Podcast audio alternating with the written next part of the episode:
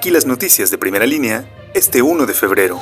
Desarrollo Urbano ha realizado cinco procedimientos por la venta ilegal de terrenos en San Marcos Necoxtla, Santa María Cuapan y San Lorenzo Teotipilco. Se recomienda no caer en fraudes. Asociación en pro del cuidado animal protestaron ante el ayuntamiento exigiendo al presidente Pedro Tepole cumpla sus promesas de campaña para atender a este sector. Apenas en un 2% se superó la recaudación por concepto de impuestos en Tehuacán durante el primer mes de 2023, esto en comparación con el año pasado.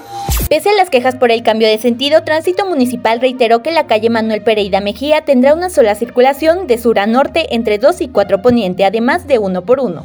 Primera línea. Periodismo ante todo.